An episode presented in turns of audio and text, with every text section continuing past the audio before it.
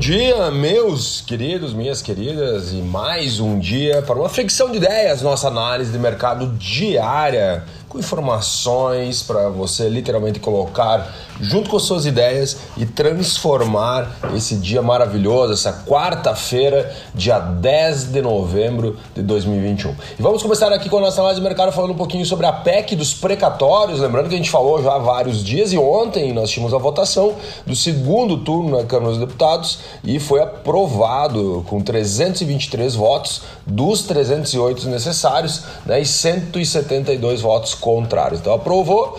Ah, também ontem falando ainda da PEC dos precatórios, né, a Rosa Weber do STF negou o pedido de parlamentares para suspender a tramitação da PEC dos precatórios. O mercado já reagiu ontem ainda com essa notícia e possivelmente hoje nós teremos mais uma reação positiva do mercado, né, mostrando aí que uh, neste momento, né, para a economia, né, a aprovação da PEC dos precatórios é importante para não furar o teto e também para jogar, né, entre aspas, os 400 reais lá somando o auxílio emergencial e também o Bolsa Família para 17 milhões de famílias no Brasil.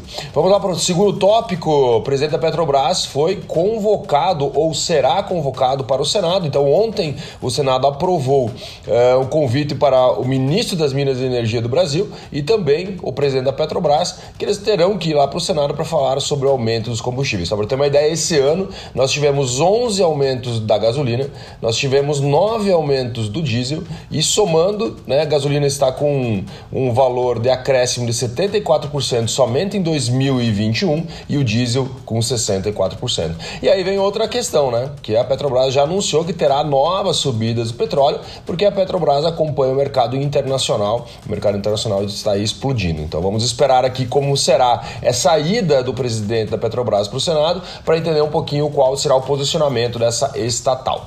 Beleza? Vamos continuar aqui falando um pouquinho sobre o futuro agora eu trouxe quatro, trarei aqui quatro tópicos falando sobre o futuro. O primeiro é a Embraer. A Embraer lança quatro aviões, né? Revela, na verdade, não lança ainda, né? Quatro aviões movidos a energias alternativas, né? É, de células de combustível a hidrogênio. Esses aviões eles serão lançados ao mercado entre 2030 e 2040 e, para ter uma ideia, né? Alguns modelos aí com redução de 90% da emissão de CO2. O avião de 2040 terá até 50 assentos, né? É um design lindo, maravilhoso. Se quiser pesquisar um pouquinho mais aí para você uh, olhar, né, e ver o que eu estou enxergando aqui.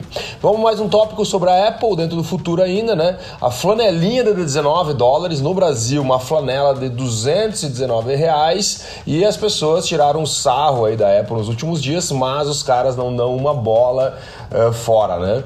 Literalmente eles lançaram uma flanela, um paninho de 19,90 no Brasil está 219 reais no site da Apple, olhei agora, uh, e esse produto nos Estados Unidos está esgotado. E aí, qual que é a tese do consumo? Cara, o cara que compra um MacBook por 20 mil reais, um iPhone por 14 mil reais, com certeza pagaria 19 uh, dólares e 90 por uma flanela para limpar. Ou seja, uh, se, eu, se, a Apple lançar uma camiseta, se ela lançar um carro, como nós falamos ontem, tenho certeza absoluta que existe um valor percebido a ponto da pessoa pagar muito mais somente por ser feito pela Apple.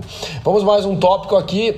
SES uma empresa uh, chinesa. Ela ontem lançou ao mercado, né, revelou ao mercado também, o lançamento é somente em 2023, uma nova bateria com novos componentes que promete o dobro da duração da carga com um tamanho muito inferior às atuais hoje utilizadas. Né? A fábrica está sendo construída em Xangai, ela vai ficar pronta em 2023 e as primeiras baterias serão utilizadas em carros em 2025. E olha que legal, várias montadoras já têm pré-contrato com essa fábrica de baterias chinesa.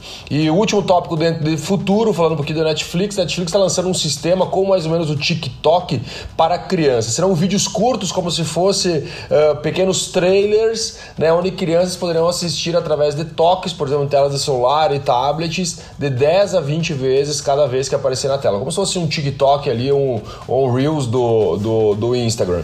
Né? Esse posicionamento da, da Netflix somado aquele posicionamento que a gente já falou lá sobre os games, está é, mostrando para a gente que a, a, a, empresa Netflix está tentando se transformar numa empresa perpétua. Ou seja, cara, temos que uh, pegar outras ondas, né? senão a nossa empresa literalmente pode virar uma locadora de vídeo.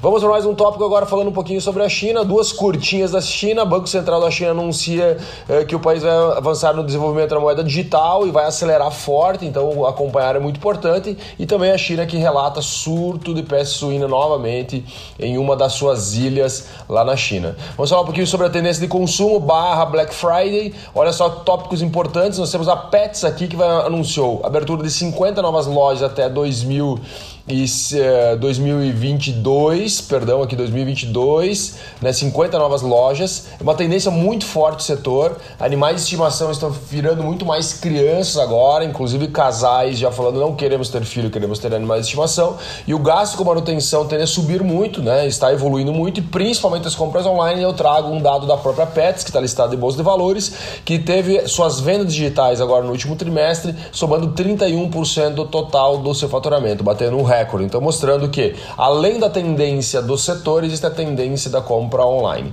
Ó, assim, AliExpress, aqui olhando um pouquinho para agora, uh, para o dia 11 do 11, que como se fosse a Black Friday lá na China, né? mas também olhando para o mês de novembro, que é um mês de muito consumo, né? olhando para os pedidos antecipados de, de Natal, que esse ano deve acontecer muito, né? pedidos antecipados, o cara guardar o presente lá no guarda-roupa.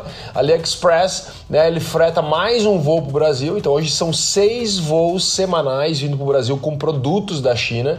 Né? Só para você ter um comparativo, hoje no mundo o AliExpress tem 80 voos semanais fretados, né? E somente para o Brasil são seis voos. Eles estão agora fortalecendo essa frota aérea para que eles conseguem entregar no Brasil em até uma semana um produto chinês, muitas vezes fazendo uma logística melhor do que algumas empresas internas, né? Por isso que é importante você entender, nossos concorrentes não são mais somente locais, eles são globais e cada vez serão mais. Vamos falar um pouquinho aqui também dentro do tendência de consumo, um pouquinho de saúde. É importante nós uh, prestarmos atenção porque existem várias pesquisas e uma, uma pesquisa bem legal aqui feita por uma associação uh, dos beneficiários ou do plano de saúde uh, traz algumas informações que a gente pode levar como loja de consumo e também como uma tendência para os próximos passos. Então, os consumidores estão enxergando o plano de saúde como uma conquista. Para você ter uma ideia, hoje, dentro dessa pesquisa, o plano de saúde entra como a terceira maior conquista de um brasileiro dinheiro, então casa, carro, plano de saúde. Olha que legal. Isso mudou durante a pandemia.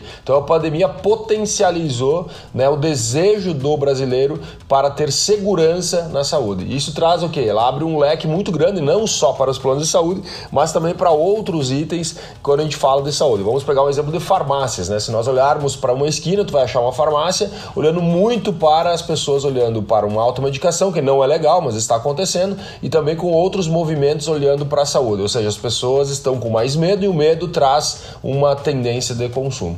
É, olhando para ainda para a saúde, é, o tópico que eu trago aqui é sobre 80% dos brasileiros estão preocupados com o acesso à saúde. Ou seja, mesmo, ah, eu não tenho plano de saúde, mas eu estou preocupado. Por quê?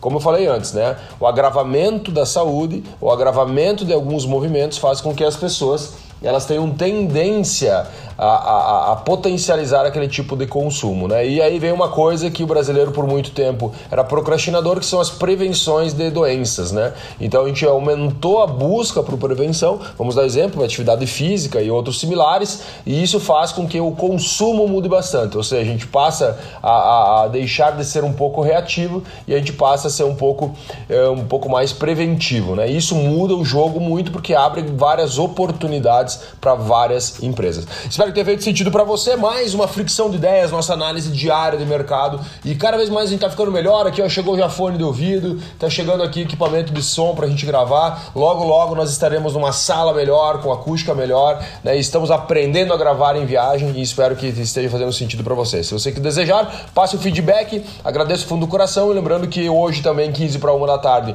nós temos nossa live drops lá no Instagram, Alevemer. E amanhã nós voltamos com mais uma fricção de ideias, nossa análise diária de mercado. Um grande abraço, valeu!